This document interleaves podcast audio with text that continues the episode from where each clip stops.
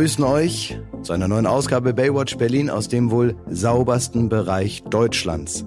Aus dem sauberen Bereich. Und was das genau ist, das werde ich gleich erklären. Sieht man hier praktisch zumindest von der Location her äh, eine sehr hygienische Sendung. Baywatch Berlin wird heute an unterschiedlichen Orten aufgezeichnet, während Thomas und Jakob im schmutzigen Bereich sitzen, was übrigens der Rest der Welt Dein ist. Büro? Bin ich. Der schmutzige Bereich ist der Rest der Welt. Der saubere Bereich, so redet man hier zumindest an dem Flughafen, an dem ich mich befinde, von dem Bereich, der gecheckt wurde durch den Zoll, durch die Sicherheitsschleusen, Ah. durch die Mitarbeiter, die hier geschult sind und praktisch den äh, Bereich hinter der äh, Sicherheitsschleuse, äh, Schleuse, das ist der sogenannte saubere Bereich. So reden wir hier in Kassel-Calden, wo ich mich befinde, weil wir hier gerade äh, etwas drehen an einem Flughafen und das eben im sauberen Bereich. Dann darf man auch nicht in den schmutzigen Bereich, zur Erinnerung, Rest der Welt, Ja. weil dann muss man sofort wieder durch die Schleuse durch und äh, wird aufwendig wieder neu gecheckt. Das gilt für jeden Mitarbeiter, der hier jeden Tag herkommt und für uns natürlich auch. Das ist mir jetzt schon zu bescheiden, Klaas. Du drehst äh, eine neue Staffel von Check Check. Ja. Das ist ja die Serie, in der du einen Sicherheitsmitarbeiter äh, Ja. spielst, zu sehen auf Join. Ne? Die erste Staffel ist aktuell auf Join und was ist jetzt die zweite oder wie? Oder Ja, genau, jetzt? genau. Nein, wir haben jetzt haben uns entschieden, einfach nach der ersten die zweite zu machen und nicht äh, zur Verwirrung aller mit der dritten oder siebten anzufangen. Das ist schlau, das ist ein gutes Ähm, Konzept, ja. Exakt. Und äh, deswegen machen wir jetzt also die zweite Folge richtig. Und äh, wir sind jetzt hier und das ist der Grund, warum wir das direkt am Anfang sagen, weil wir nicht zusammensitzen. Das ist das erste Mal, dass ich also nicht mit euch gemeinsam in meinem Büro sitze und wir uns gegenseitig anschauen und in die Mikrofone sprechen, sondern ich bin hier äh, in Kassel-Calden. Das ist also praktisch mal außerhalb von Kassel an einem Regionalflughafen, äh, an dem wir drehen. Und äh, da sitze ich jetzt gerade in meiner Flughafenuniform, natürlich in meiner Fantasieflughafenuniform aus der Sendung, sitze ich in so einem äh, Set, was eigentlich ein Büro ist. Und äh, rede hier in dieses, ich fühle mich ein bisschen wie ein Whistleblower, ehrlich gesagt. Ja.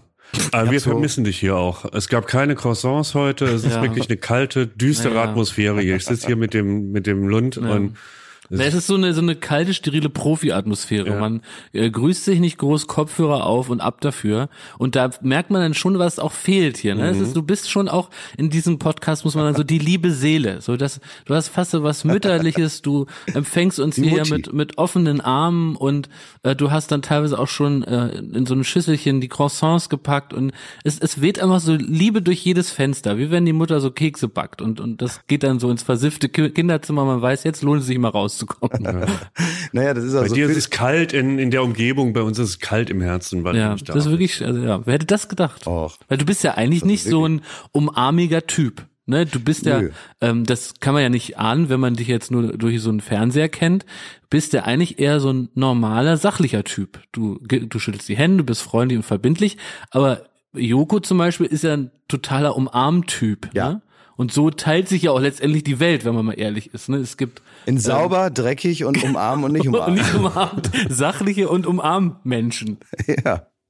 Ja, genau. Und ich bin äh, eher so ein Typ, aber natürlich klar. So ein bisschen kann ich natürlich auch so dieses, dieses Gefühl, ähm, was in so einer Rama-Werbung, wer das noch kennt aus den 90er Jahren. Also, dass man so ein, so ein gute Laune-Colli hat, der einem so durch die Beine geht, äh, dass man so das äh, morgendliche Licht so zum Fenster reinscheint, dass man gut drauf ist, dass man so einen zitronengelben Pullover noch um die Schultern gelegt hat und gerade die Haare nochmal gebürstet hat, dass die also nicht so mit so Gel verklebt sind, sondern einfach so fluffig zur Seite gekämmt. Ähm, so dieses Grundgefühl möchte ich im Leben vermitteln und es ist schön, dass das bei euch noch ankommt, dass ihr sowas noch merkt, weil also ihr ähm, seid ja da irgendwo in Kreuzberg, ne? Da Mhm. irgendwo in einer, in Ja, im Büro in hier. Hast du schon vergessen, wo, wo man- ungefähr dein Büro ist? Hast Ja. du? Deutsch kannst du aber Ja, nicht aber- sprechen, ne? das kann ich noch, ja, aber man muss ja da wirklich äh, froh sein, dass man da wirklich auch heile am Büro ankommt und so. Also es ist dann wirklich keine wahnsinnig einladende Atmosphäre drumherum. Also wenn wenn wenn da einem nicht irgendwie äh, ein, ein, ein freilaufender, durchgeknallter äh, ins Auge pisst, dann hat man schon einen schönen Morgen gehabt, ne? Das stimmt, ja. Habt ihr Dschungelcamp geguckt? Wir haben hier so ein bisschen Latenz, oder? Ja. ja, das ist so, also haben- wir sind alle so zu Thorsten Legert geworden. Durch Ja, so eine kleine Tonlatenz. Die dänische Vorrichtung. Genau. Wir, sind wir jetzt inside Thorsten Legert. Ja. Bing, Thorsten Legert. Ja, Klausi, guckst du inzwischen Dschungelcamp? Nee, ich guck das nicht. Mir ist es egal, wirklich. Mir ist das vollkommen egal. Weil anhand der gestrigen Folge könnte Schmidti doch mal den Begriff des Großmimentums äh, erklären, oder? Was wir darunter verstehen. Anhand der gestrigen Folge. Ja. Also vielleicht fasse ich kurz zusammen. Gestern ist äh, Sonja Kirchberger ausgezogen, nee, eigentlich schon vorgestern. Mhm. Aber gestern hat man noch mal ja immer den halben Tag bis zum Auszug äh, gesehen. Und Sonja Kirchberger hat erzählt, also gestern und vorgestern äh, ist sie eine mit Mitcamperin angegangen, nämlich die El El Elena Miras und hat gesagt, also und und auch Dani Büchner hat gesagt, also wer Dschungelkönig wird, also wer Dschungelkönig wird, der muss für etwas stehen. Die Leute wollen da keine Ja-Sagerin, die wollen eine starke Persönlichkeit. Und dann sagt sie auch so ganz enttäuscht, weil sie dann rausfliegt, ach kannte ich, also ich bin in den Dschungel gegangen und ich habe mir erwartet vom Dschungel einen Sparringspartner, einen Seelenverwandten, einen Austausch. Und was finde ich hier vor? Also hier sind keine geistigen Größen. Und mit diesem diesem enttäuschten Fazit ist sie dann von dann geritten. Ja, aber, aber, dann, sie war gerade auf so dem Höhepunkt des Großmimentums. Wir bezeichnen so Großmimentum immer, das basiert auf einem Artikel, den wir irgendwann mal gelesen hatten, wo über Armin Müller-Stahl gesagt wurde, dass er da in seinem Schal irgendwie ja. alles, was er macht, ist eine große Geste und eine, alles, jedes Wort, jede Tätigkeit von ihm sagt aus, er ist ein großer, großer Schauspieler. Und ja. zwar nicht irgend so ein dahergelaufener, sondern so von Weltformat. Ja. Und das hat äh, Sonja Kirchberger auch ausgestrahlt.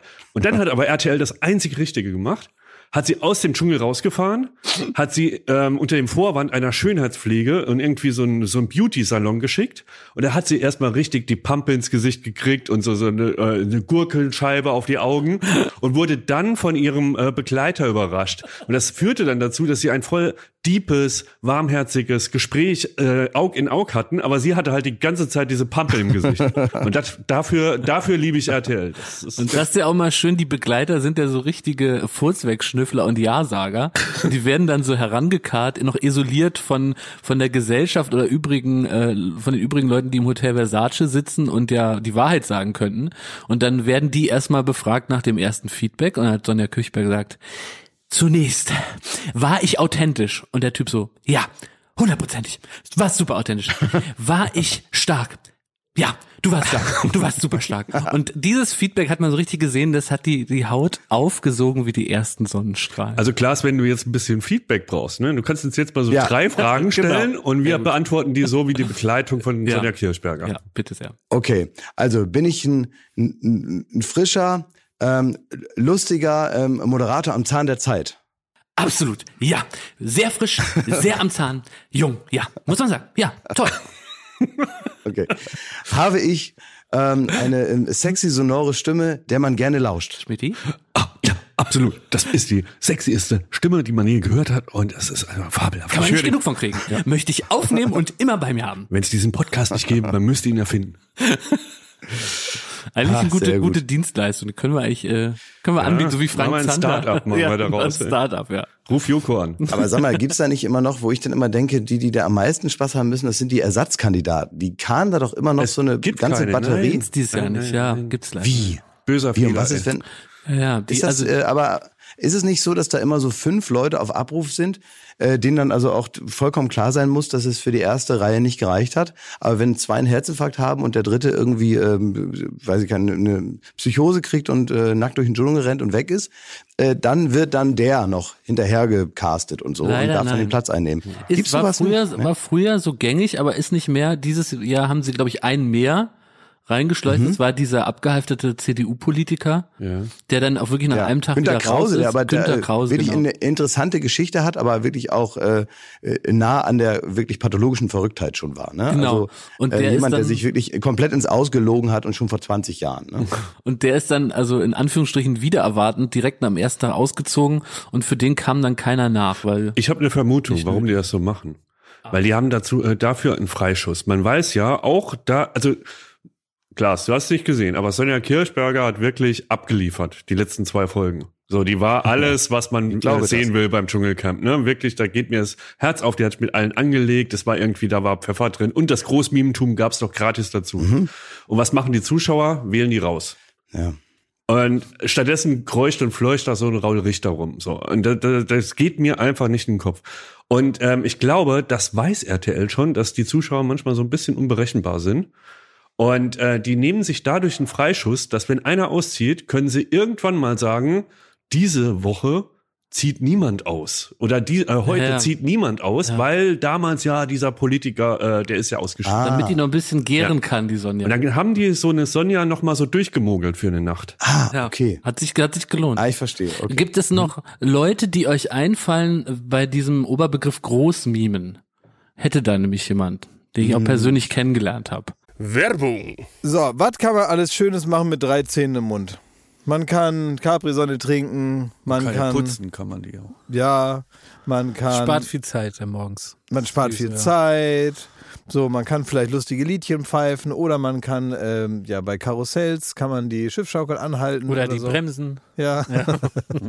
so, das sind alles so Dinge, die man mit 13 hinkriegt. Aber die allermeisten Dinge im Leben, die sollte man mit komplettem Esszimmer, wie wir sagen, begehen. Also alle Zähne sollen noch drin sein. Und wenn es nicht die eigenen sind, dann sollen sie wenigstens so ähnlich aussehen und genauso funktionieren. Und das ist dann Zahnersatz. Und uiuiui, das geht ins Portemonnaie. Es sei denn, man ist schlau und man hat rechtzeitig, in welchem Alter auch immer, denn ein Zahn, der guckt nicht in den Personalausweis.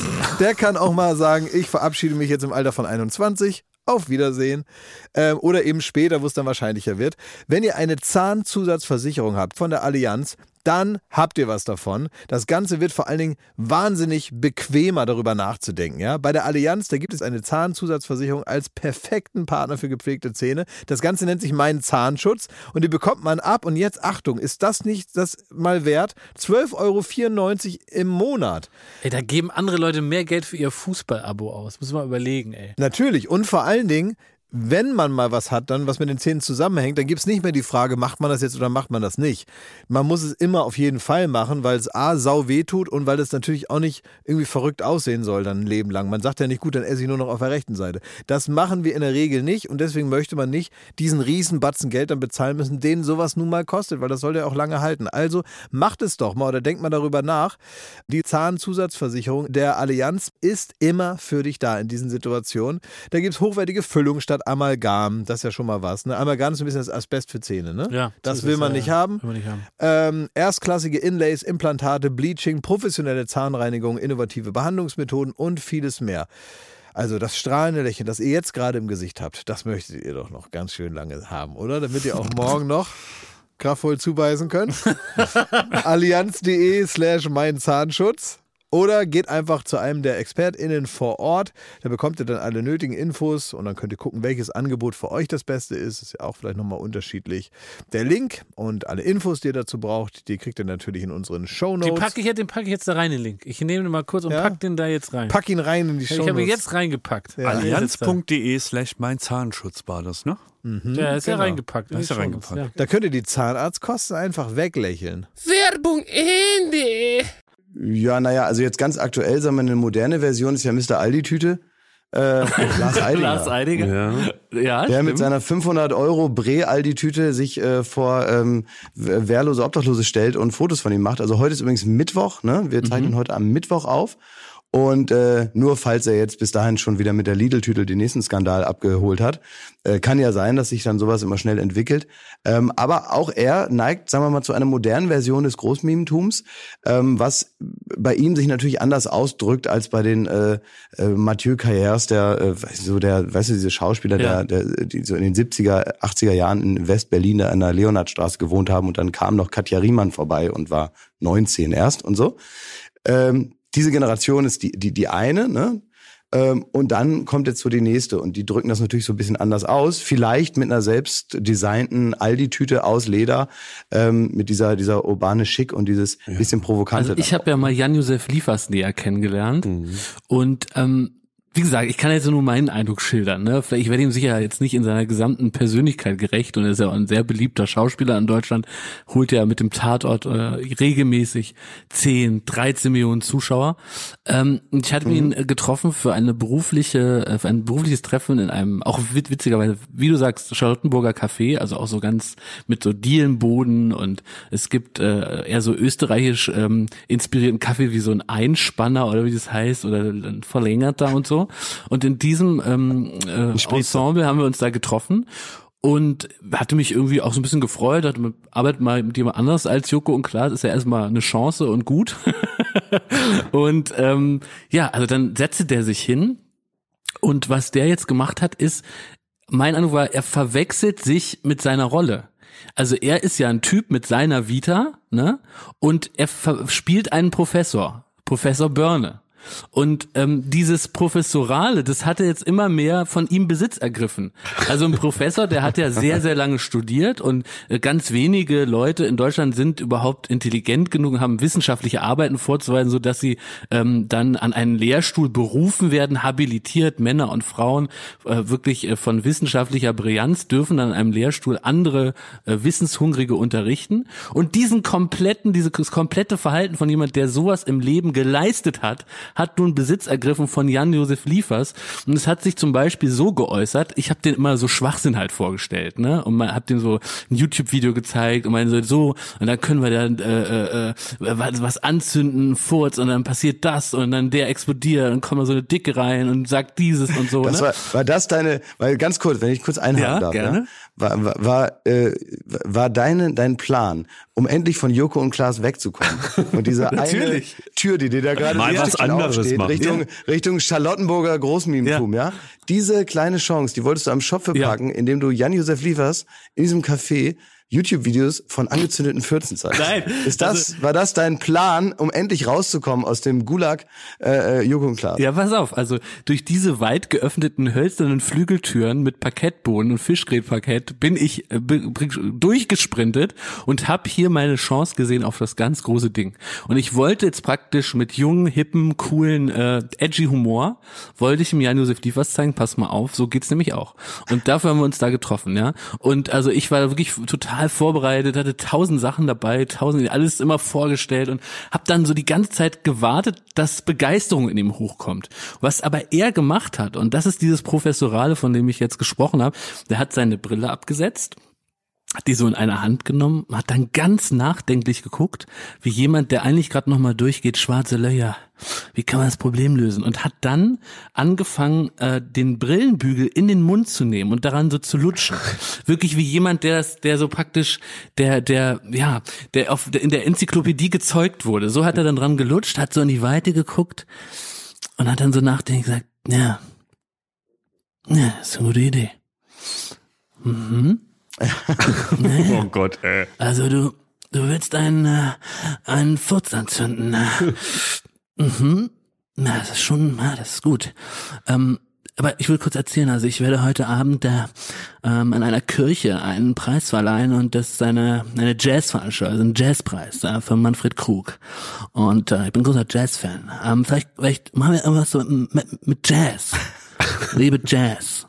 Und da hab ich gesagt, ah, hm, hm, also, ähm, also wolltest du jetzt, also den Furz anzünden, fandst du das jetzt gut oder eher dann was mit Jazz, weil Jazz ist schon was anderes als ein Furz anzünden. Ja, das stimmt, ja. Also er hat mir wurde drei Stunden lang zugestimmt. Am Ende wusste ich überhaupt nicht, was er will.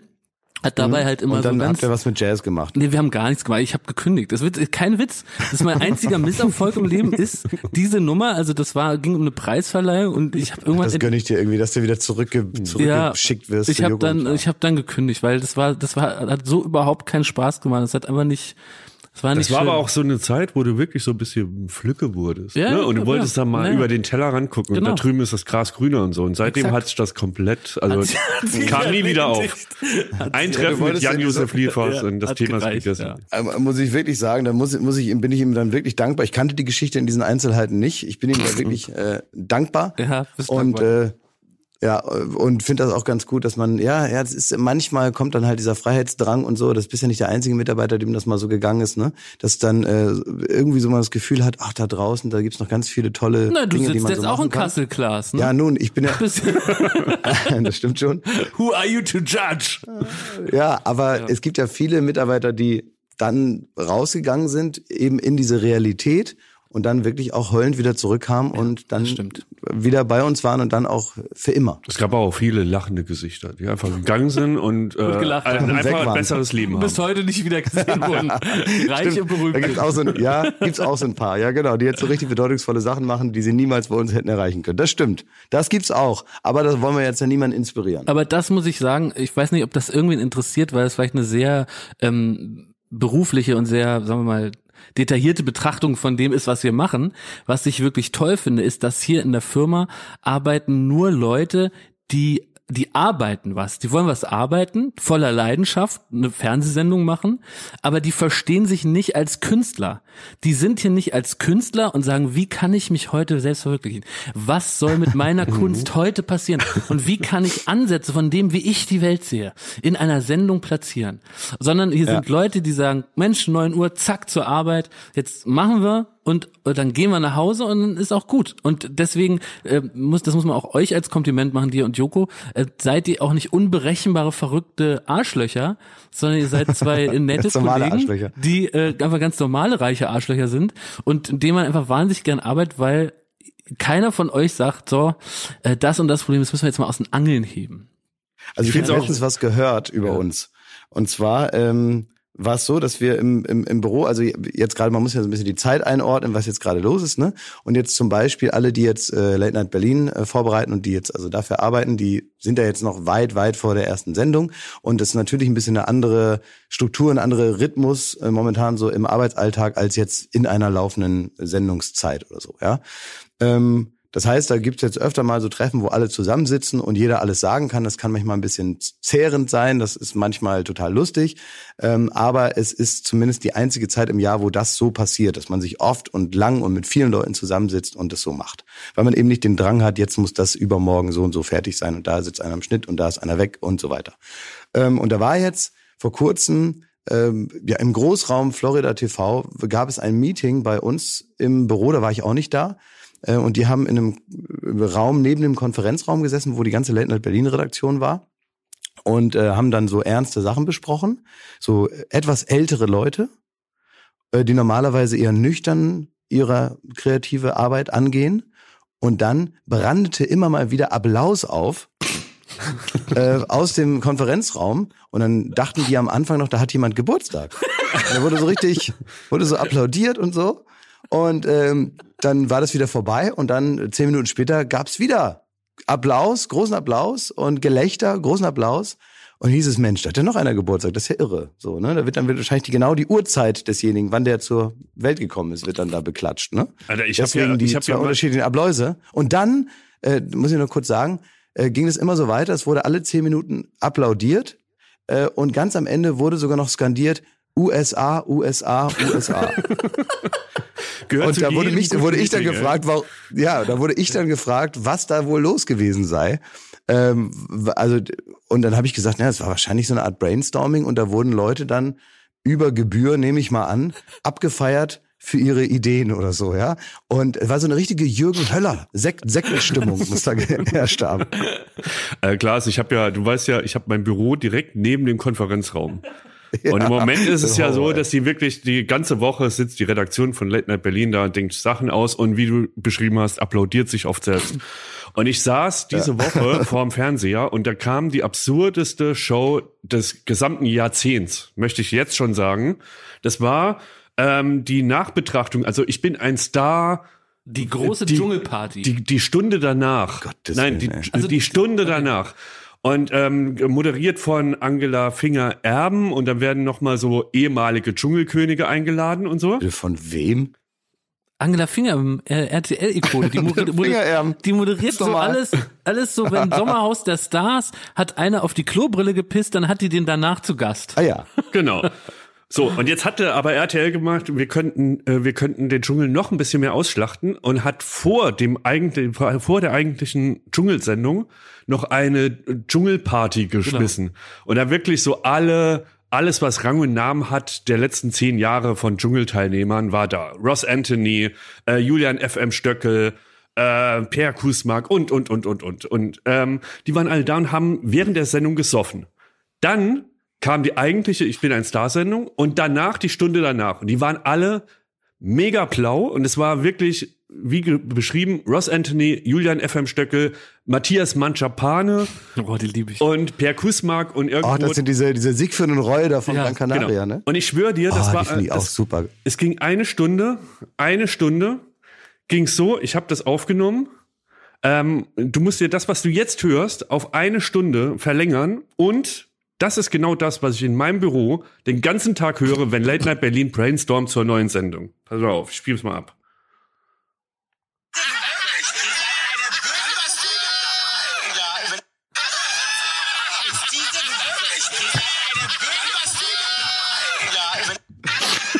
Sag mal, ich hab's jetzt dann, ich, ich höre gehört? den Julian FM Stöckel hört durch.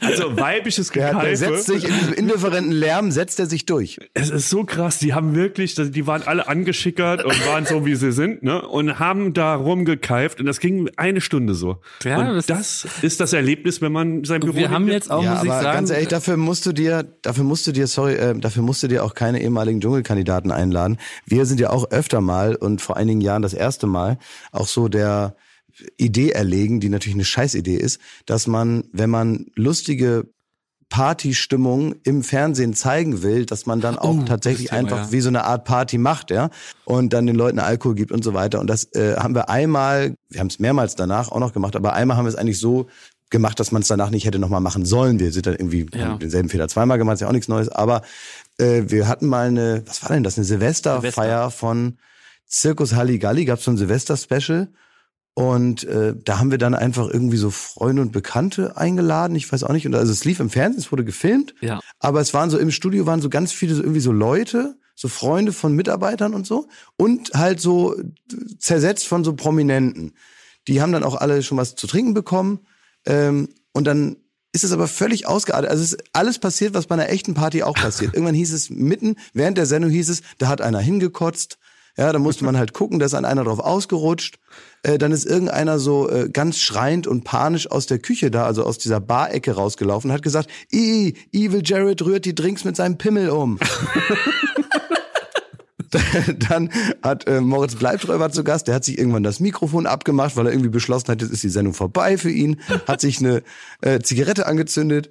Äh, Ein Freund von Benny hat äh, Ja? in, in die Lampen, also es gibt ja immer so eine Reihe, wo Lampen die Wand angestrahlt haben vom Halligalli-Studio und da hat der reingekotzt. Weil er schon so, weil er schon so unglaublich besoffen war. Diese teuren, diese Kegel. Ja, ja, genau. Oh Gott. Das ist wirklich krass, ne? Also die trinken da ein bisschen was, die vergessen völlig, dass sie mitten in einem TV-Studio, Ja. die waren ja einfach. Und das war wirklich schlimm. Das war, das, dann hat auch irgendwann Joko äh, zu Fariadim gesagt, so, ja, nee, war doch ganz gut jetzt das Interview. Und dann hat Fariadim gesagt, wie? Wurde das jetzt schon gefilmt? Und es sind, gibt immer Sendungen, natürlich selten, da ist es so, dass äh, meistens ist es ja so, der Schmidti, äh, ich und Thomas Marz, wir sitzen im Ü-Wagen und äh, betrachten von dieser Regie aus, was da so vor sich geht und ähm, äh, guckt, dass so etwa der Sendungsplan eingehalten wird. Und dann gibt es Sendungen, da muss dann einer von uns ins Set gehen, mitten in der Sendung und mit den Leuten nicht so reden. gut, und ja. das ist ein hundertprozentiger Indikator, dass etwas wahnsinnig schief läuft.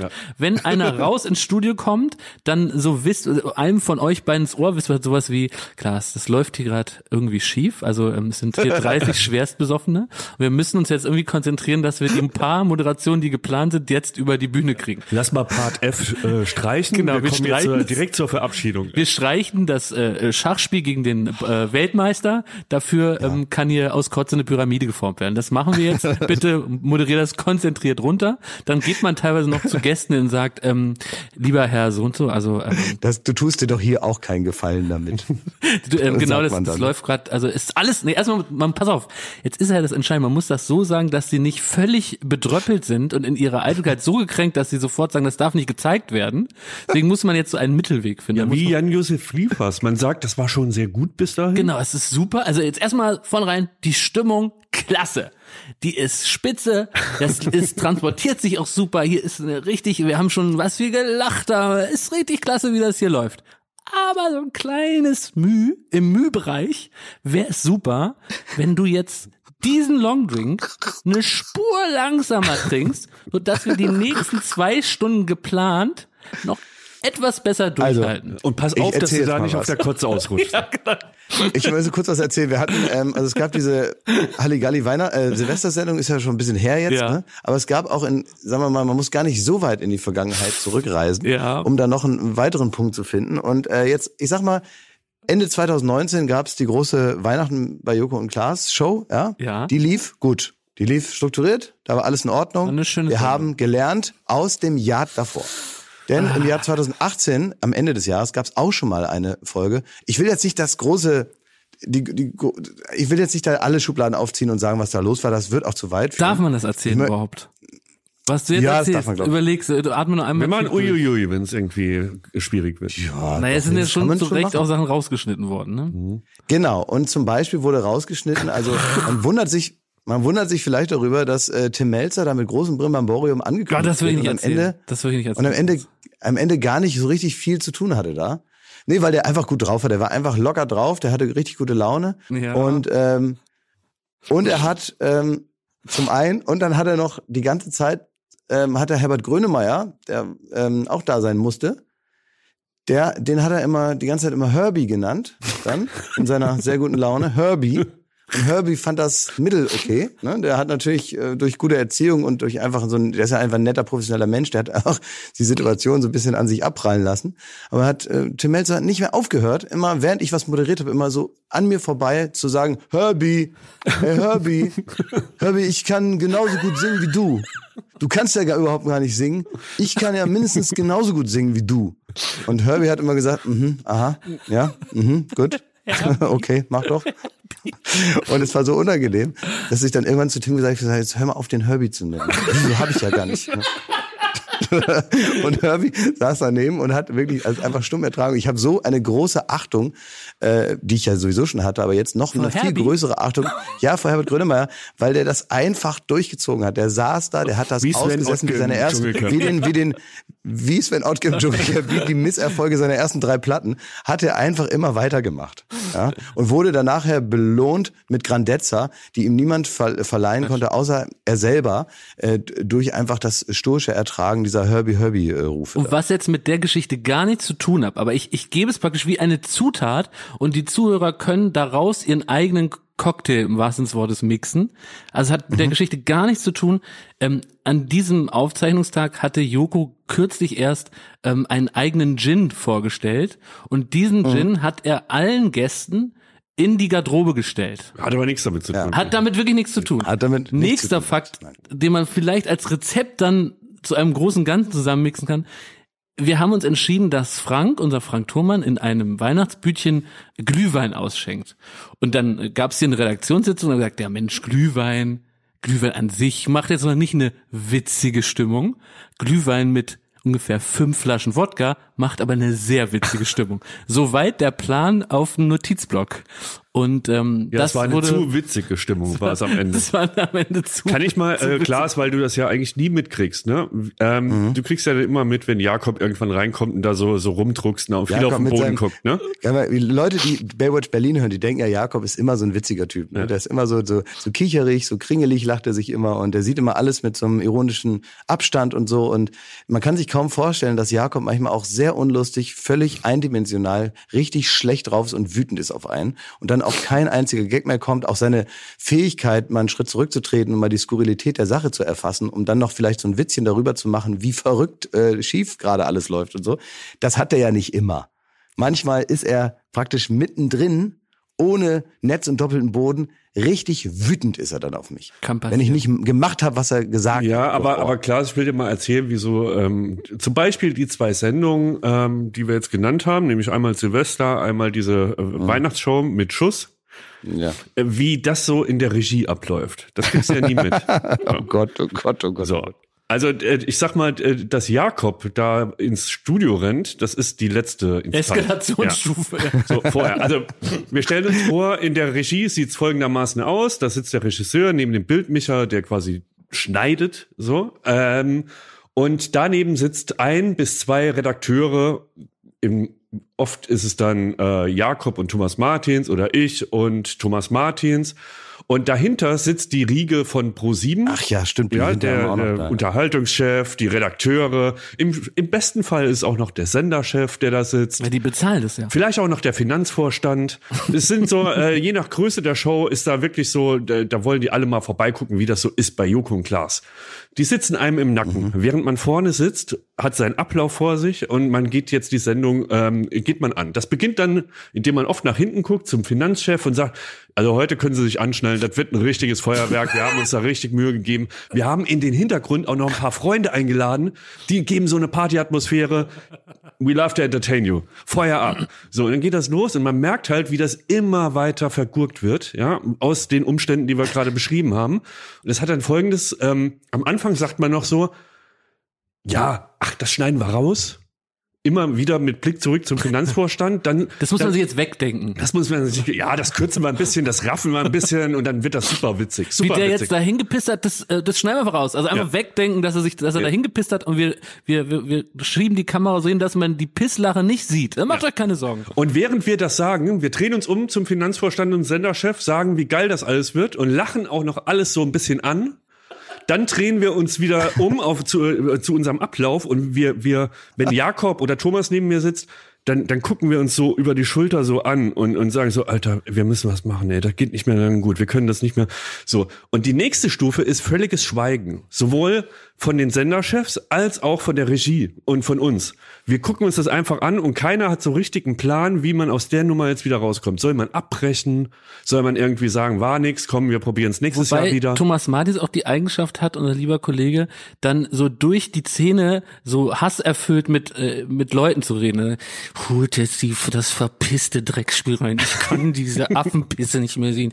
Ihr schiebt jetzt die Drecksküche rein, wir ziehen die Kacke vor, ich raus raus. Und dann ist, dann ist einfach nur so in, in stiller Wut vereint praktisch. Und dann will man ja die Moderatoren, ihr, man muss, will euch ja auch bei Laune halten, das ist ja völlig berechtigt. Während er Mhm. Ja, finde ich gerade auch gut so, dass sie da Ja. nicht da, da diesen Druck da eins zu eins, sondern es weiter. Ich bin da ein Künstler. Während da kannst du Thomas- ja nicht da zu mir hinkommen, mir schlechte Laune machen, dann wird ja alles noch schlimmer. Also wir sagen dann quasi, holt dieses Scheißspiel rein, so die Kacke, schmeißt den Typ da raus, also und dann drücken wir auf den Knopf äh, Sag klasse, soll die Fresse halten. und sagen dann, äh, Klaas, also das war ganz super, super. Es wäre jetzt, es wäre jetzt geil, wenn ihr jetzt im nächsten Schritt vielleicht noch ein liefert ihr mich da voll. Jan-Josef liefert ihr mich da voll. Ja, das machen wir, aber auch nur bis zum gewissen Punkt Ja. und dann sagen wir, Jakob, geh mal ins Studio. genau. Und dann mache ich da weiter, aber halt ohne direkt vor Also Ort. da sage ich aus, aus meiner Perspektive, ganz ehrlich, gibt's da auch noch mal so ein paar, also ich merke schon, sag mal, die Vorstopper, die ihr dann mir so gebt, ne? die sind natürlich jetzt weniger, weniger äh, rund gelogen als jetzt bei komplett Fremden ne? oder bei so Gästen, ne? sondern ihr redet schon ein bisschen ehrlicher mit mir, aber ich merke natürlich trotzdem noch so diese, diese, diesen Welpenschutz, ne? den mir, mir dazu gedeihen lässt, weil ihr immer Angst davor habt, dass ich dann das in den falschen Hals kriege und richtig sauer werde. ja, das, Das passiert natürlich auch nur während einer Sendung. Ja, Genau. genau. Nur während einer Sendung und äh, das merke ich natürlich. Und ähm, bin dann, ähm, wie, wie soll man, soll man sagen, ähm, also nutzt das auch so ein bisschen aus. Wie denn? Also, naja, indem ich halt dann einfach mich auch so ein bisschen so, so dumm stelle, wie ich behandelt werde. Ich werde so ein bisschen so behandelt, als wäre ich ein bisschen zu blöd zu kapieren, dass das hier gerade jetzt hier so den Bach untergeht. Und dann nutze ich eben praktisch auch das Image, das mir dann verliehen wird, indem ich mich genauso verhalte. Ach, ist das das Indem ich immer, dann wenn sage, du dann wirklich, sagst, ja, ist stimmt. hier was? Stimmt, du sagst dann immer, was, weil, findest du? Nee, kam mir jetzt überhaupt nicht so vor. Also, ja.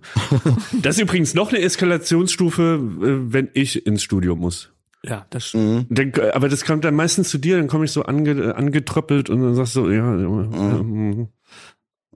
Ja, Ja. Ja, muss auch mal sein. Ich meine, ist, ist ja jetzt auch nicht so schlimm. Übrigens, Wir sind, ey, man muss auch mal bei sich selber dann anfangen. Ich finde, man kann nicht immer nur über andere dann sprechen, man muss auch bei sich selber mal anfangen. Und wir haben das ja eben manchmal auch nicht im Griff und äh, äh, sehen das dann falsch.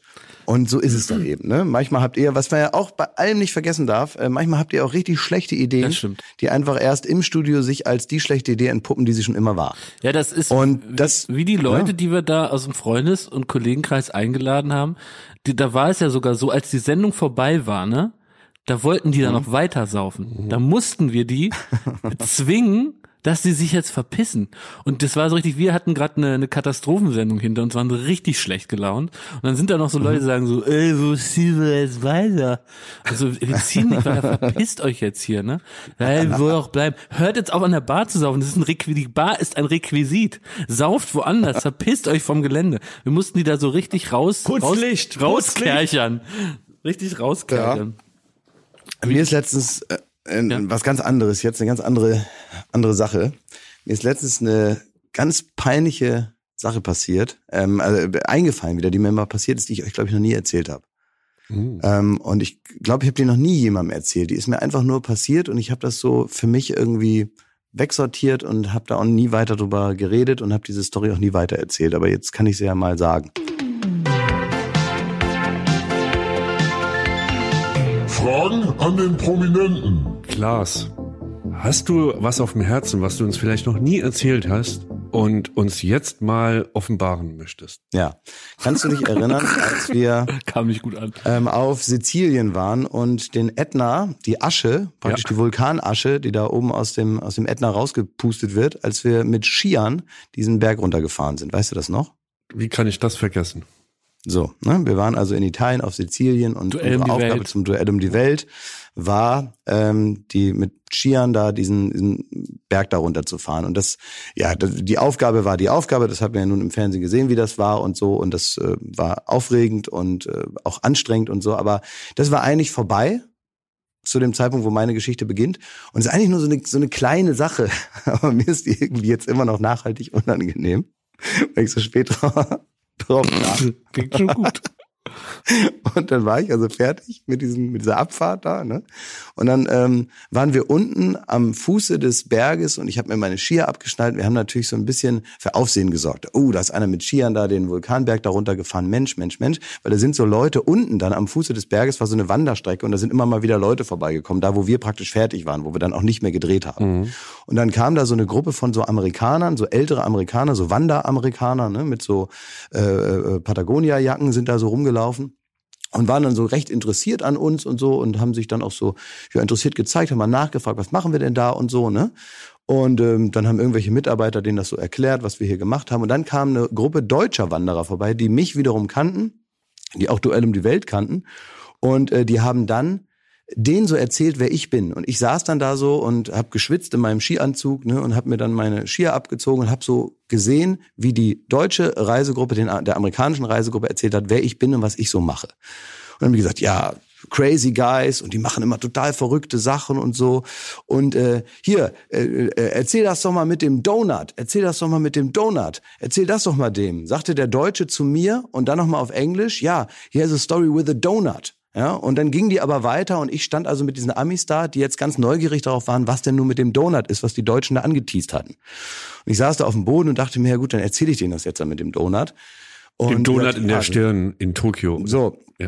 genau. Es gab ja diese Geschichte, dass wir also Flüssigkeit in meine Stirn hineingespritzt haben, dann konnte man da so draufdrücken und dann sah das aus wie ein Donut. Normal, So. ja. Ganz normal. So. Und dann waren die also in Erwartung von, ich bin ein crazy Typ, ne, der crazy Sachen macht. Der im Fernsehen offenbar über Grenzen geht. So wurde ich da anmoderiert von den anderen. Ne? Das waren aber so Bildungsbürger, so, weißt du, so, so, so Amerikaner, so aus Maine, ne? so New England, so schlaue, fast Sahen europäische schon alle aus wie. Michael Caine, der Schauspieler. Ja, die sahen alle aus wie Bill Clinton so. Also, ja. Ja? mit so, aber mit so, äh, genau, mit so, mit so äh, Wandermützen auf und so, ne? Wie Angela Merkel im Urlaub, so sah die aus. Und dann ähm, äh, wollte ich diese Geschichte kurz erzählen und wollte dann also sagen, dass ich mir diese Flüssigkeit unter die Stirn äh, gespritzt habe und habe dann aber zwei Worte miteinander verwechselt, die die Geschichte dann doch sehr anders für sie darstellen, als sie tatsächlich passiert ist und meine Craziness, äh, die mir schon bescheinigt wurde, nochmal auf ein anderes Level hebt, auf ein Level, auf dem sie niemals war. Denn ich habe die Worte, indem ich gesagt habe, wo die Flüssigkeit reingespritzt wurde, habe ich die Worte Forehead, Stirn und Foreskin, Vorhaut. Oh, verwechselt. Also, Also habe ich diesem Amerikaner, ich habe hab diesem Amerikaner mit, mit, mit fast schon Stolz, weil ich dem, ja- weil ich dem auch sagen wollte, wie witzig das war und so. Ich finde das ja auch, ich erzähle die Geschichte ja auch ganz gerne, so, weil es irgendwie lustig war. Ne? Und ich, Das hast du wirklich ich dem also mit, erzählt. Das hast du Nee, nee, das habe ich dann auch ganz schnell verdrängt. Das habe ich dem also mit dem mit richtiger Innenbrunst habe ich diesem Amerikaner, diesem 60 Jahre alten Amerikaner, habe ich dann erzählt, dass ich mir richtig viel mit Flüssigkeit in die Vorhaut gespritzt habe. Und dann konnte man das so In dem, modellieren. in, dem, in, dem, in dem Gedanken, ich spreche über die Stirn. Und dann habe ich gesagt, und dann, als das alles da drin war, konnte man mit dem Finger da reindrücken. Und dann sah das aus wie ein Donut. Und alle haben gelacht. Und dann bin ich mit dem Donut noch in eine japanische Bäckerei und konnte erstmals so, ohne Japanisch sprechen zu können, einen Donut bestellen, nur mit Zeigen. und noch Karaoke singen danach. Und der hat, und der hat, und da war auch noch Karaoke singen und so weiter. Und der hat mich angeschaut und seine Frau war auch irgendwie, sagen wir mal, der, der kam auch aus den Augen too much information. Aber ich dachte, Mensch, die sind aber ganz schön konservativ. Also, was stört die denn jetzt und so? Und erst als die wirklich 200 Meter weg waren, als die weitergewandert sind, fiel mir auf, for head, for skin. Scheiße, ich hab die Geschichte falsch erzählt. Weil die hast du dir wahrscheinlich immer an die Stirn getippt und dann dachten die, der, der erklärt nochmal, wie verrückt das war. Und du meinst so, da wurde es reingespritzt. Gott, war das Oh Gott, peinlich. das ist wirklich peinlich. oh. Aber Das wir hatten ja Sache, direkt dadurch, dass danach. das ja auch nie aufgeklärt wurde. Ja. Wir hatten danach ja noch eine Wanderung, wo wir dann für diesen Vulkan irgendwie drei Stunden äh, wieder in die Zivilisation laufen mussten. Und du hast, da gab es so viel Möglichkeiten, dass du mir die Story erzählst. Wir sind stundenlang nebeneinander ge- hergetrabt. Und da warst du einfach still, ne? Ja, habe ich nicht erzählt, ne? Ist mir zu peinlich. Ich kam damit nicht zurecht. Was ist denn dein Das ist auch so eine, peinlichstes? guck mal, das ist ja, Jakob, Mhm. was hast denn du? G- Gibt's was, wo du sagst, so, das ist dir in deiner beruflichen Laufbahn so dermaßen in Erinnerung geblieben als der peinlichste äh, Tag ever? Ja, da habe ich was, und da war die dabei. was denn? Hat was mit einer Kamera zu tun. Oh ja, das war sehr peinlich. So, und jetzt wollen wir aber hören, lieber Jakob. Oh, ich finde, bin ein du? bisschen bedooft, dass ich gezwungen werde, nochmal diese Geschichte zu erzählen, weil ich damals, und da fange ich vielleicht mit dem Ende an, versucht habe, diese große Peinlichkeit äh, durch einen psychologischen Trick ähm, einzudämmen und runterzuspielen. Und ähm, das war nötig, weil es eben extrem peinlich war. Also wir waren äh, auf Vanuatu, das ist so ein, ne, haben wir auch schon mal hier erzählt im Podcast, glaube ich, ne, so eine sehr, sehr kleine Insel in der Südsee. Inselgruppe. Inselgruppe sogar, äh, stimmt, es waren so verschiedene Inseln. Da gibt es dann eine mit der Hauptstadt und dann aber auch welche, wo wirklich keine Sau wohnt und eine, auf der ist der Vulkan, das ist der Yasur, da hast du, Klaas, auf Jokos Geheiß einen Ring in den Vulkan äh, geschmissen. Und äh, das musste ja nun gefilmt werden. Und ähm, da war äh, Regisseur Schmidti äh, zu, zugegen und äh, Handlanger Lund, äh, dem durchaus sehr heiß war, auch eine große Luftfeuchtigkeit. Und kurz vor dem Vulkan ist es so, und das war wirklich, muss man ja sagen, echt sagen, eindrucksvoll. Ne? Das ist eine Landschaft, die es so sonst nirgendwo gibt, äh, eine einzigartige Mondlandschaft. So, so, so stellt man sich es auf dem Mond vor. Ne? Also grauer Sand, äh, ganz fein, kaum grüne Vegetation, sondern einfach alles grau und das mündet dann oben in diesem äh, einzigartigen Vulkan, der auch eben die Eigenschaft hat, dass der immer wieder auch also so nicht ausbricht, aber da knallt's dann Doch, und der, Eruption. und das sind alle 20 Eruptionen, ne? Genau, also der, aber es ist nicht dieses typische Bild. Yasur hieß der, Yasur. Genau, dass da so Lava, also es ist auch Lava, aber es ist jetzt kein richtiger Ausbruch, sondern es sind so kleine Ausbrüche, die aber vor Ort natürlich sehr eindrucksvoll, es vibriert alles und das macht einem auch irgendwie Schiss, ne? Und da sind wir halt hingelatscht, du als Frodo verkleidet und wir halt einmal da auf dem Weg, ne? Und ähm, kurz vorher haben wir noch, um so auch Mut zu sammeln und so, ne, haben wir noch ein kleines Päuschen gemacht. Und ähm, äh, es gibt eine Kamera, die nennt sich PMW. Ich näher mich an. Das guck jetzt nicht so. Ich näher mich langsam dem eigentlichen. Und die ist in so einem quadratischen, in so einer quadratischen Tasche. Eine ganz stabile Tasche auch. Also Ja, klar. jeder, der so Profi, Tech, Technik-Profi, mit bis zu 700 Kilo. kannst du, also es ist eine In- in- in- extrem stabile Tasche, und viereckig. Die sieht so ein bisschen aus wie eine Sitzbank. Ist so für Leute die sagen, es sieht, sieht gleich aus wie eine Sitzbank. Ja, Lirum Larum, wir da rumgelatscht und so, ne? Und kleines Päuschen, da gab so selbstgemachte Schnitten, auch echt super lecker, so aus so einem Hühnchen, ne, mit so, so einem Chutney. Mm, So, was war denn jetzt nochmal mit dieser Sitzbank? Ich, ich könnte ich könnte die Story weitererzählen, weil ich den psychologischen Trick, glaube ich, errate. Ja. Aber gut, erstmal mach mal, äh, Ja, ich- das sollst du dir selber gönnen. Ja, jedenfalls haben wir eine Pause gemacht und in so einer grauen Mondlandschaft, also Neil Armstrong, als er auf dem Mond die ersten Schritte gemacht hat, ne, hat er jetzt auch nicht äh, sofort gewusst, wo man sich da mal setzen kann, ne, sondern er ist halt gelatscht und wieder rein in, in, in die Rakete, ne. Und ich mir kreativer Geist so und habe gesagt, Mensch, wo setzt man sich mal gemütlich hier hin? Und habe mich so platsch auf diese Kameratasche gesetzt. Und ähm, da habe ich schon praktisch am Arsch gemerkt, es hat so einen Knack gegeben. so, jetzt Und es äh, war nicht dein Steißbein. Genau. Und dann habe ich aber gemerkt, das hat jetzt noch, ich habe es ja erstmal nur im Arsch gespürt und das hat jetzt noch keiner so gemerkt, ne? Und jetzt wusste ich schon, okay. In der Tasche ist die Kamera. Es hat einen Knack gegeben. Die Kamera ist aus Plastik. Die ist kaputt. Dann habe ich diese Tasche aufgemacht und äh, habe eine Kamera gesehen, die hat ja so einen Bildschirm, den kann man so ausklappen und der war komplett abgebrochen und die Kamera ging auch nicht mehr an. Und ähm, jetzt ist natürlich einerseits ist es ein wirtschaftliches Problem, weil die Kamera ist sehr teuer. Damals, weil sie sehr teuer war, also bestimmt 10.000 Euro Schaden. Und das größere Problem ist, wenn man einen Beitrag filmt, dann braucht man eine Kamera. Vor allem auf einer abgelegenen Südseeinsel. Und da braucht man nicht nur mal, eine nicht Kamera. neben dem Mediamarkt sitzt, ne? Man braucht nicht nur eine Kamera, sondern man braucht, das ist jetzt mal so ein Tipp von uns, im besten Fall zwei. Dann kann man nämlich schneiden. Und wenn das wegfällt, dann ist das sehr, sehr, sehr ärgerlich. Ja. Ja. Und es ist jetzt auch nicht passiert, als ich so gerade noch das entscheidende Bild drehen wollte, sondern einfach so.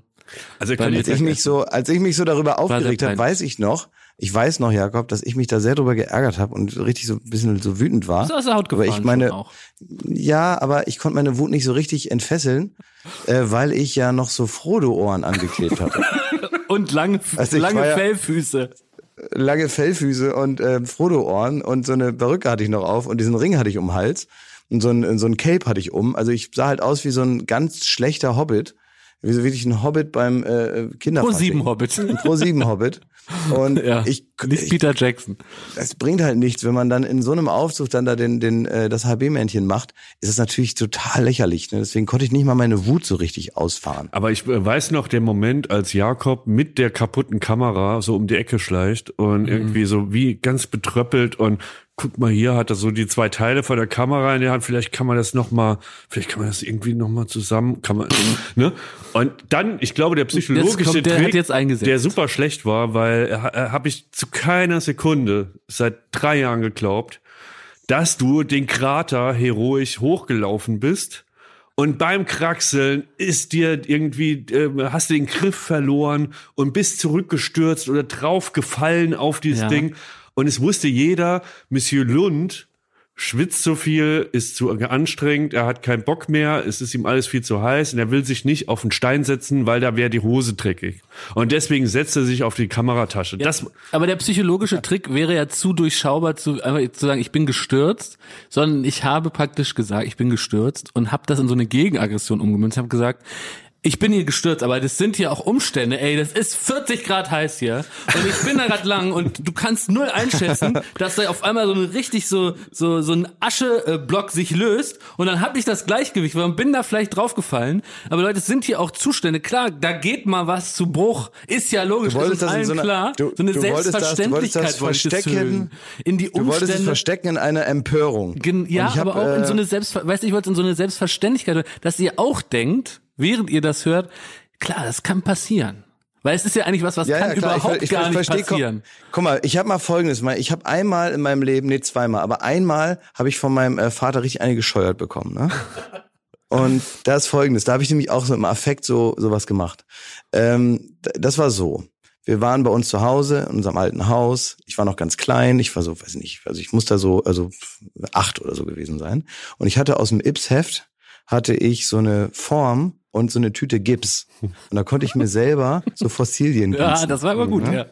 So, und da saß ich also in der Küche und ich goss mir dann in so eine ganz flache Scheibe, ne, habe ich mir diesen Gips reingemacht und habe natürlich viel zu viel Wasser dazu gemacht. Und der, dieses, dieser Gips und das Wasser und was ich da so falsch zusammengemixt hatte, hielt wirklich nur durch die Oberflächenspannung des Wassers, hielt das gerade noch so in dieser Form. Und wir hatten paar Tage vorher den ganzen Flur über, wir hatten einen sehr langen Flur, hatten wir so ähm, neue neuen Teppich bekommen, der so überall verlegt war. So richtig langer Teppichboden, so der so zehn Meter lang war oder so. Und so festgeklebt war am Boden. Ganz neu.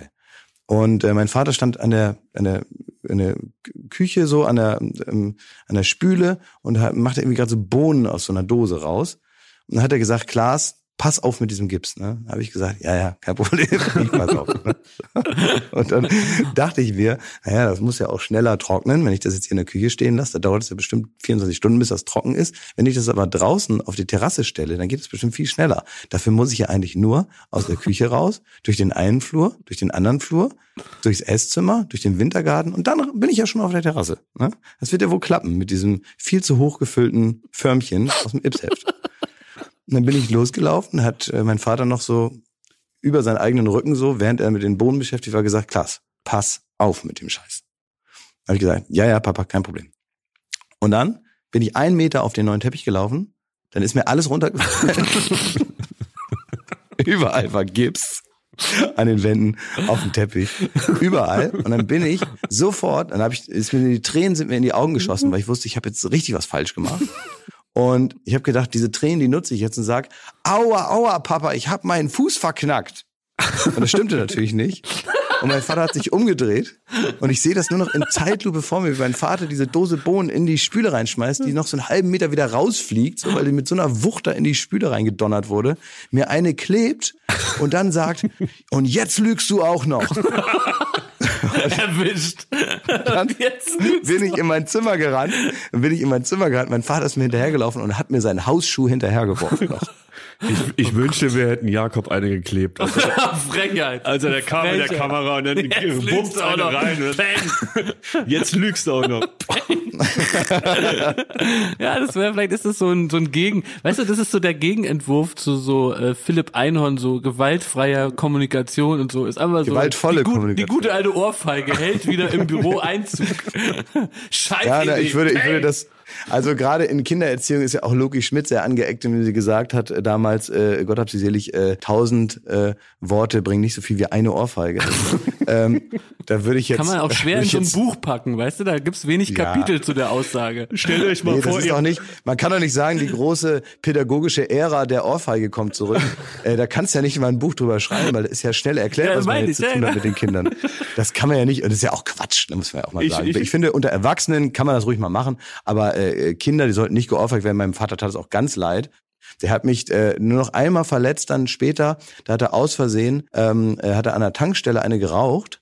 Und ähm, dann hat er nicht gesehen, dass ich aus der Tankstellentür rauskam, hat sich umgedreht und mir mit der Glut die Stirn verbrannt. aus Versehen, weil ich sehr klein war und dann hatte ich so einen kleinen Punkt zwischen den Augenbrauen. Und es tat ihm auch sehr leid, aber das war versehentlich, muss Das man war, dazu das war sagen. ihm Er hat- bestimmt am peinlich, das deiner Mutter zu erklären. Und da war er in derselben meine Mutter, saß, Situation. meine, meine Mutter saß im Auto und mein Vater hat ganz normal, wie man es so macht, praktisch direkt neben der Zapfsäule erstmal schön eine gequarzt, weil wir gerade Pause gemacht hatten. Ähm, und ansonsten gab es keine Gewalt bei uns zu Hause. Ich ähm, habe das genauso wenig wie mein Vater, unterstütze ich das und äh, möchte das auch nicht. Aber ich finde, äh, unter Kollegen kann man es ruhig machen. ich find's so geil, wenn, wenn, wenn, wenn wir eine Silvestersendung machen und die läuft aus dem Ruder und dann wird Jakob reingeschickt, euch eine zu, zu knallen. Nee, also Herr Melzer, Herr, Me Herr Melzer, Herr Melzer, bitte. hier vorne, Peng! So, jetzt ist gut, Herr Melzer. Nix mehr Herbie. Bam! Melzer, wenn ich noch einmal Herbie höre, dann, Peng! dann gibt's noch eine. Und Schmidti hat also so auch so eine, so eine, so eine, so, so eine schreckliche Scham, weißt du, wo es so einem so richtig heiß und kalt wird? Innerhalb des Showgeschäfts, ja? Ja, ist egal wo. Ja, ich überlege gerade. Ich hatte, Du ähm, warst auch mal Zivi. Warst du Und, nicht äh, ja. Zivi? also äh, Ja, also ich war Wir sind eine Generation, die noch aus dem Zivildienst berichten kann. Kannst du nicht mehr. Du hast mir noch nie von deinem Zivildienst erzählt. Wir sind doch, guck mal, wir sind doch noch die alten Hasen, die wirklich noch Zivildienst machen mussten. Wir mussten noch aufwendige Verteil, hier, wie heißt das, Verweigerungen schreiben und so, mussten noch sagen, dass wir nach die Brücken am Fluss, dass wir nun wirklich nicht mehr können mit dem Dienst an der Waffe und so. Äh, ansonsten wurden wir gar nicht zugelassen zum Zivildienst. Das sind ja, sind ja Zustände, die sich heute die jungen Menschen gar nicht mehr vorstellen können. Ja, das Krasse ist, ich musste, ich war auch wieder viel zu spät dran, mich ähm, diese, diese, wie nennt man das, die Entschuldigung zu schreiben, warum man nicht zum Dienst der, an der Waffe antritt. Ja, sondern Verweigerung zivil- heißt Die das. Verweigerung. Und ich, äh, das haben sie mir nicht geglaubt. Ich habe fünf Das ist Seiten das Brief Ding. geschrieben und dann kommt das zurück und sagen, glauben wir nicht. Peng! Eins Man muss, man ist abgelehnt. Es ist nämlich so, also darf ich kurz erklären für alle, die es nicht wissen. Man ist praktisch, also die offizielle Version war, jeder muss da äh, zum Militär eingezogen werden. Das ist eben so, ja. Das ist der sogenannte äh, ähm, äh, der Wehrdienst, den muss jeder machen und der ist verpflichtend. Wenn man jetzt aber äh, so Gewissensbisse hat, dass man das einfach nicht machen kann und man kann das gut darlegen, dann äh, wird man auf einen sogenannten Ersatzdienst äh, ähm, aus, äh, praktisch eingeplant und dann kann man das machen, was wir dann als Zivildienst kennen. Äh, es ist aber nicht so, was der viele jetzt denken, dass man dann so ankreuzen kann, machst du Bund oder Zivi und dann ist das eben so, sondern es war im Prinzip nur die Alternative, äh, falls man glaubhaft äh, versichern kann, dass man einfach nicht geeignet ist als Soldat aus moralischen oder körperlichen Gründen. Entweder wird man ausgemustert, weil man also nicht mal einen Rucksack tragen kann, ähm, oder man sagt halt, tut mir leid, ich kann das einfach mit meinem Gewissen nicht vereinbaren und da muss man Zivildienst werden äh, und, und äh, äh, Zivildienst machen. Ähm, und da muss man eine Verweigerung schreiben, die also äh, Copy-Paste und so und da wurden dann auch die Besten rumgereicht, dass das auch ja klappt und so eine hattest du offenbar nicht. Nee, nee. Und ähm, wir sind ja jetzt alle nicht reiner Langhans, sag ich mal. Und äh, das wurde natürlich erstunken und erlogen. So, da hat man ja irgendwie, dass der Opa aus dem Krieg erzählt hat. Und wenn man das hört, äh, fängt man heute noch an zu zittern. Und wenn ich eine Waffe nur an Karneval sehe, dann kriege ich irgendwie die Tränen in den Augen. Und so ging das fünf Seiten lang. So, weil ich keine, ne, man hat irgendwie noch mal die, die Eltern gefragt, ob es irgendwelche Verwandten gab, die irgendwie mal eine Kriegsverletzung äh, hatten oder so und hätte das dann äh, umgemünzt. Und das hat nicht geklappt, da kam das zurück, und dann hieß es hier, ein, einzu, äh, sie werden eingezogen im September, wir haben ihnen die Scheiße nicht geglaubt. Und dann konnte man aber noch mal nachlegen und irgendwann hat es dann geklappt. Und wenn, klar ist, wenn ich dir das noch nie erzählt habe, äh, wa- was beim Zivi passiert ist, das vereint quasi alle Stories, die wir heute hier besprochen haben. Nämlich es ist äh, äh, ein, ein, viele schamhafte Momente und irgendwie, ja, wie soll ich sagen? Also ich war beim Roten Kreuz und äh, meine Aufgabe war es, äh, ein behindertes Kind in die Kla- in eine normale Schulklasse zu integrieren. Das heißt, ich habe quasi während meiner Zivi-Zeit nochmal die komplette zweite Grundschulklasse wiederholt. Ich auch nicht so an einem, für dich, oder? ja, Deswegen bist du so schlau. Deswegen rechne ich heute noch sehr gut. Aber ähm, ich saß da wirklich an so einem kleinen Schultisch um mich rum. Adam alles so- Sandler in diesem Film. ja, ja, Knie unterm Kinn. ja, hatte aber gleichzeitig so eine äh, äh, so diese typische spätpubertierende ähm, äh, Attitüde, so dass man irgendwie man frisst so sein Nutella-Brot da hinten und äh, äh, trinkt seine Cola und äh, hat eigentlich gar keinen Bock auf das, was man da macht. Und man sitzt dann da so umringt von Schulkindern, die halt gerade lernen, wie man schreibt. So, es war an für sich schön und ich hatte da einfach den Auftrag, dieses äh, behinderte Kind da zu integrieren. Es gab nur ein Problem. Das Problem war immer der Sport. Wieso? Wir hatten da äh, Lehrer, die sehr bemüht waren und das ist ja auch völlig zu Recht, dass er halt irgendwie die, ähm, da, dass das Kind den Eindruck gewinnt, es wäre normal integriert in der Klasse und kann möglichst möglichst alles machen, was gesunde Kinder auch machen können. Das war im Grunde mein Auftrag. Hattet ihr denn einen guten Vibe, so ihr beiden? Total. Hattet, wart ihr ein gutes Team? Ja, wir waren echt ein gutes Team so und das war das war hat alles gut geklappt. Es hat nur absurde Blüten geschlagen, nämlich wenn zum Beispiel äh, Schwimmunterricht war. Dann habe ich gedacht, naja, das ist ja easy, dann gucken wir dazu. Ähm, hier das Kind, das ich betreue, sitzt im Rollstuhl neben dem Schwimmbecken. Wir machen uns da eine gute Zeit und wenn die aus dem Wasser kommen, geht für mich der Arbeit, Arbeitsalltag weiter. Dann kommt aber ein Lehrer und sagt, nee, ist nicht. Der Sebastian, der soll das ja äh, nachempfinden, wie das ist mit dem Schwimmen. Deswegen würde ich vorschlagen, Thomas, spring doch mal eben ins Wasser und wir schnallen dir den Sebastian auf den Rücken. Und dann hat Ja, das ist doch aber genau richtig. dann, dann wurde er mir auf den Rücken geschnallt, hat mit seinem Arm mir den Hals abgedrückt und ich musste Bahnen schwimmen. Ich bin eine Hat das Stunde hin und Sebastian her. denn, hat es, hat es Sebastian denn Spaß gemacht? Es hat ihm total Spaß gemacht, ja. Aber ähm, also bei mir, bei mir ging's so. Wie, also, wie alt war der damals? Der Sebastian war sieben, aber es war ein, Da wiegt der ja schon richtig.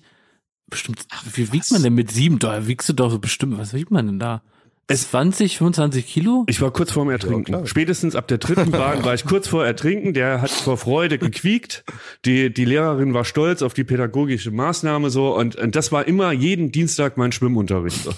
Und Och, das, ich finde das aber gut, dass du sowohl, dass du Schwimmen noch mal richtig übst und dass du auch noch mal in die zweite Klasse gegangen bist und dass Sebastian das alles ermöglicht hat, finde ich, da kannst du aber mal dankbar sein, dass die nicht so 100 Jahre später noch mal sagen, klar, uh, muss ich klar, schwimmen. doppelt Ich finde das sehr gut. Weiß Find auch nicht, sehr, wen hier die gut. Inklusion treffen sollte, Schmidt. Darüber musst du auch heute noch mal drüber Ja, nachdenken, stimmt. Ob der dir nicht mehr gebracht hat als zu ihm. Aber das Krasse, ich hatte auch, äh, ich hatte noch eine 18-jährige, ähm, auch die war sch wirklich schwerst behindert. Die konnte gerade noch einen Arm bewegen und saß auch im Rollstuhl. Mhm. Und die musste ich nach der Grundschule musste ich dahin fahren und sie betreuen. Und damit dieser eine Arm, der noch ein bisschen sich bewegt, damit der trainiert wird, hat irgendjemand mal gesagt, es wäre gut, wenn sie im Fechttraining mitmachen könnte. Allerdings Mhm. nicht in einer behinderten äh, Sportgruppe, sondern wirklich im regulären Sportverein auf hohem Niveau. Ich glaube, die waren so knapp an äh, Landesmeisterschaften dran und so. Also wirklich eine äh, gesunde Sportler. Und ähm, sie sollte da mitfechten und das Fechttraining mitmachen. Und da war auch eine Lehrerin, also die Trainerin, die hat das auch sehr ernst genommen. Die hat mich dann, wenn es zum Aufwärmen äh, gibt, musste ich mit dem Rollstuhl die Bahn, äh, die die Laufstrecke hinterherlaufen. Und was noch viel absurder ist, es wurde dann gefecht, gefochten. Der Denise wurde ein, ein Degen in die Hand gedrückt, in diese, in den einen Arm. Und ich musste dann gegen einen Leistungsfechter kämpfen, indem ich den, den Rollstuhl immer so zwei Meter nach vorne, drei Meter nach hinten, nach vorne. Und Denise hat so den, den Degen irgendwie in der Luft rumgeschwenkt. Und das ging wirklich zwei Stunden, irgendwie dienstagsabends musste man da ran und hat, hat Nicht so sinnvoll. Völlig skurril. ja, aber hatte auch Spaß, ne? Ja, aber das, Ja, gut, also wenn ich, ich denke immer, also genau, das ist das eine, man, man denkt, das ist ja nicht so sinnvoll. Also in dem Moment, wo äh, sowohl Denise als auch Sebastian sagen, Mann, das war ein super Tag heute mit Thomas und äh, nächste Woche geht's wieder zum Fechten und übermorgen ist wieder Schwimmen und so. Und äh, allen macht es Spaß, von mir aus jetzt bis auf Thomas, ist auch scheißegal, ob der jetzt immer an allem Spaß hat. Ne?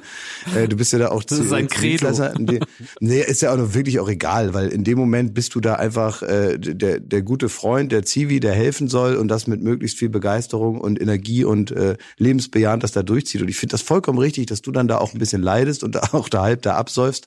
Äh, ich finde das irgendwie richtig in der Aufteilung, dass er total Spaß hat, was macht, was er ohne dich nicht machen könnte und dass du da richtig dran zu arbeiten hast. So ist das. Und ich, Ich- bin ja, muss ich auch sagen, glaube ich, genau wie du, bin ich der Mensch, der ich heute bin, zu großen Teilen, weil ich Zivildienstleistender war. Und ich glaube, auch dich hat das geformt. Ich kann äh, sicher, ganz, ganz sicher sagen, ich, dass ich äh, am ersten Tag, an dem ich Politiker wäre und was zu sagen hätte, da würde ich den Zivildienst einführen. ja, finde ich Ja, auch gut. Ja. Verpflichtend für Ja, alle. Ich ja. glaube, das ist Bin wirklich ich auch der, das von, ja. beste Jahr, das ich in meinem Leben hatte, so, wo man so viel mitnimmt, wo es irgendwie das komplette Leben geprägt hat, auch wenn das mal peinlich war, auch wenn es mal anstrengend war und man in Situationen war, die man sich heute kaum noch vorstellen kann, was man da so ähm, mitgemacht und erlebt und gesehen hat. Na, Aber es ist so wichtig und ich finde es ein Unding, dass das irgendwie eingestellt Na, wurde. du tust ja irgendwie dein ganzes Leben ist dar- darauf ausgerichtet, erst in der Schule dich auszubilden, im, im gegebenenfalls im Studium dich weiterzubilden, dich zu einem Akademiker zu machen.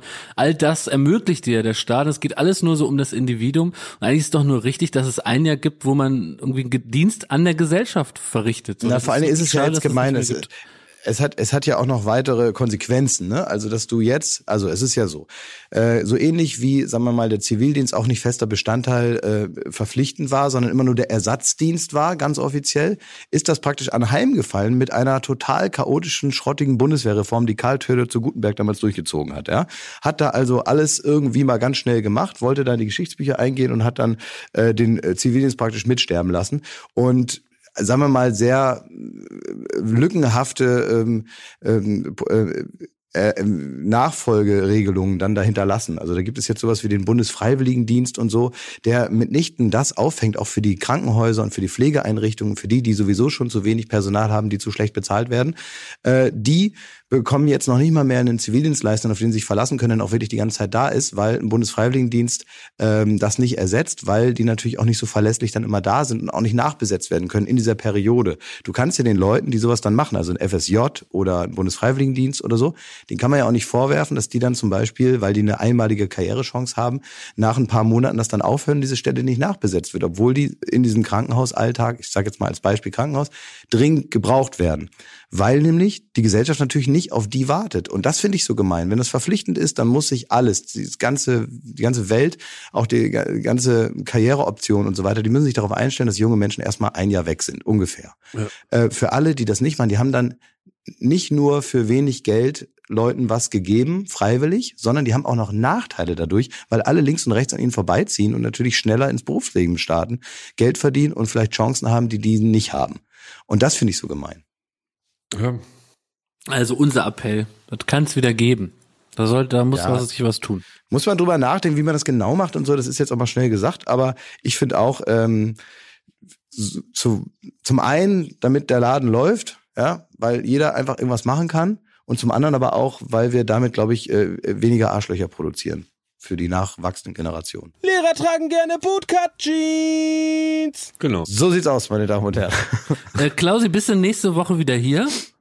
Äh, weiß ich nicht. Oder bist du da immer äh, Ich glaube wohl, ja. Na, na, doch, na, ich bin dann immer noch hier. Ähm, ich bin zwischendurch immer mal da. Also ich bin zwischendurch auch in Berlin. Und ich glaube, nächste Woche, soweit ich das jetzt richtig weiß, ich weiß nicht, an welchem Tag wir das nächste Woche machen, aber ich glaube, nächste Woche sehen wir uns zum äh, zum äh, Podcast. Das wäre schön. Das wäre schön, wenn du wieder hier bist. Ja. Jetzt konntest du gar nicht erzählen, ähm, wo du da genau bist und was ich da alles tue. Das müssen wir alles nächste Woche nachholen, deine Erlebnisse. Das kann ich alles noch erzählen, genau. Also ich bin hier an dem Flughafen, hier äh, passieren absonderliche Dinge.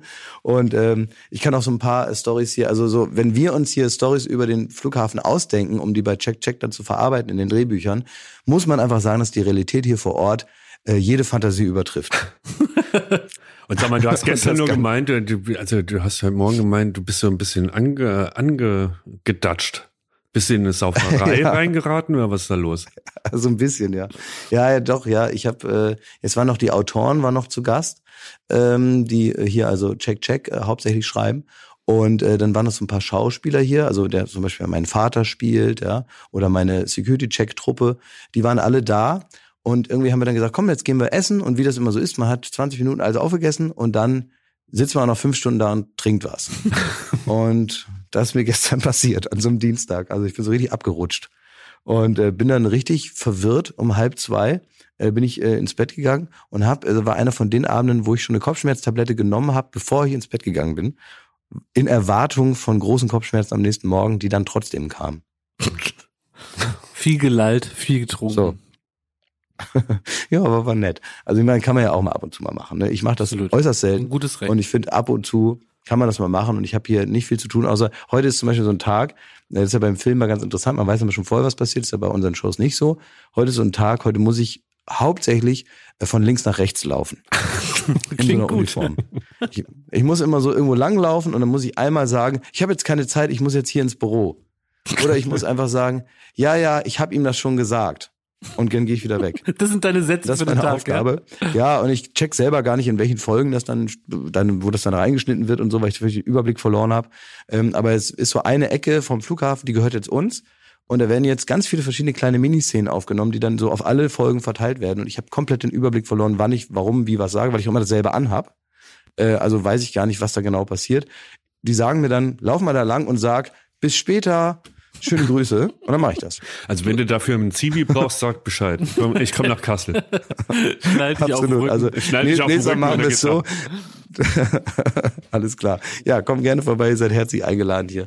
Äh, Kassel ist wunderschön und äh, wirklich also die Blüte Nordhessens.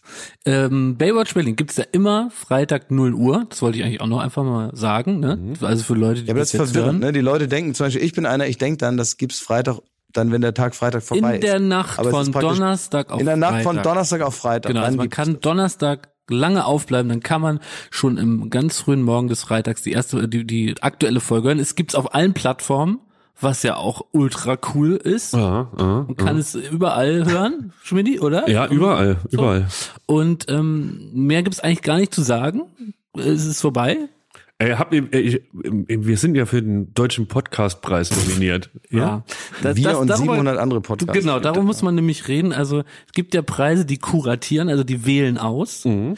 Und dann, ähm, nee, also wir wollen es jetzt nicht malig machen, aber es sind einfach, es sind alle Podcasts sind nominiert, klasse. Ich habe erst so bei Twitter gelesen, dass wir für irgendwas nominiert sind. Da geht bei mir so der, der, der, der. Feierhut, der geht in die Luft. Und dann habe ich da geguckt und dann sehe ich da, Oppala, sind, das alle. sind ja 500 Nominierungen. Ja. Man muss in einem Suchverzeichnis unseren Namen eingeben, um uns überhaupt zu finden auf der Nominierungsliste. Aber gut, dass wir Baywatch Berlin heißen. B wie Baywatch und dann kommt das A. Das ist schon Nee, mal gut für uns. es ist leider nicht alphabetisch geordnet. Wir kommen so. irgendwann, man muss eine halbe Stunde runterscrollen, dann kommen wir, dann kann man für uns voten. Das ja, das könnt ihr doch mal machen. Also weil wir würden uns freuen und wir sehen es ja auch letztendlich so, wenn wir da hingehen Ganz wichtig ist das. und, und Unbedingt voten. Super wichtig. uns einen auf die Lampe gießen, dann entsteht ja auch wieder eine Geschichte für einen Podcast. Also seht es eher so als Recherchesupport eurerseits Und an. lasst euch da nicht von der Ironie von Glashäufer Umlauf jetzt beeindrucken. Jakob und ich freuen uns, Absolut. Wenn da hin. irgendwie eine Feier rausspringt, wo wir eingeladen sind. Wir hatten ja letzte Woche, Klaas, so, so einen ganz, ganz, ganz erbärmlichen, demütigenden Hilferuf. Hilferuf, an die Macher der Fashion Week Partys, dass sie uns doch bitte einladen wollen. Und weißt du, was rumkam? Null, niente. Gar nichts. Keine einzige Einladung im, im. Postfach. Ich guck jeden Tag in mein Instagram, nichts ist da drin, keine Party. Ich weiß nur, dass Fashion Week ist, weil Thomas Hayo postet. Traurig. Sh- Shame on you, Fashion Week. Gut, ja. Klausi. Dann hören wir uns Leute, und sehen ich uns auch äh, nächste muss jetzt Woche hier wieder. weiter von links nach rechts laufen und Ja, äh, zwischendurch äh, setze ich mich in die Luft und hoffe, dass mir in der Zeit einer einen Stuhl unterschiebt. So ist das nämlich. Nicht beim auf die Film. Kamera setzen, Hier wird, das gibt Ärger. Hier wird, sich noch, hier wird sich noch gekümmert um seine Schauspieler. Ich werde hier behandelt wie Norbert De Niro persönlich.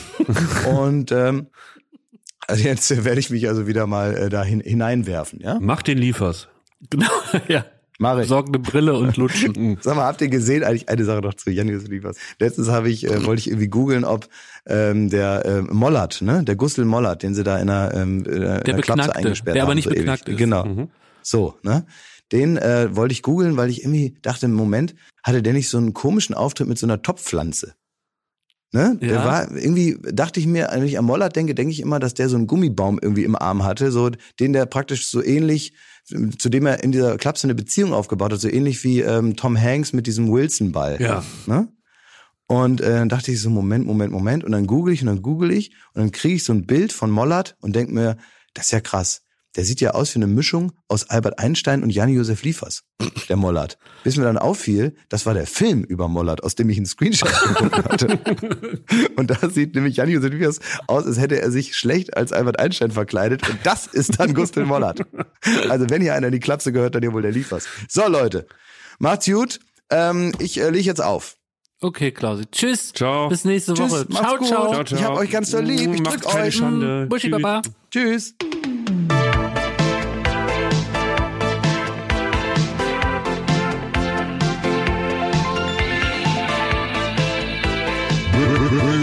Berlin.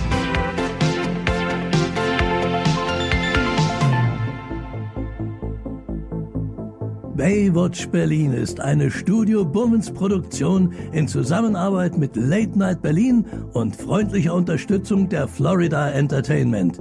Neue Folgen gibt es jeden Freitag, überall wo es Podcasts gibt.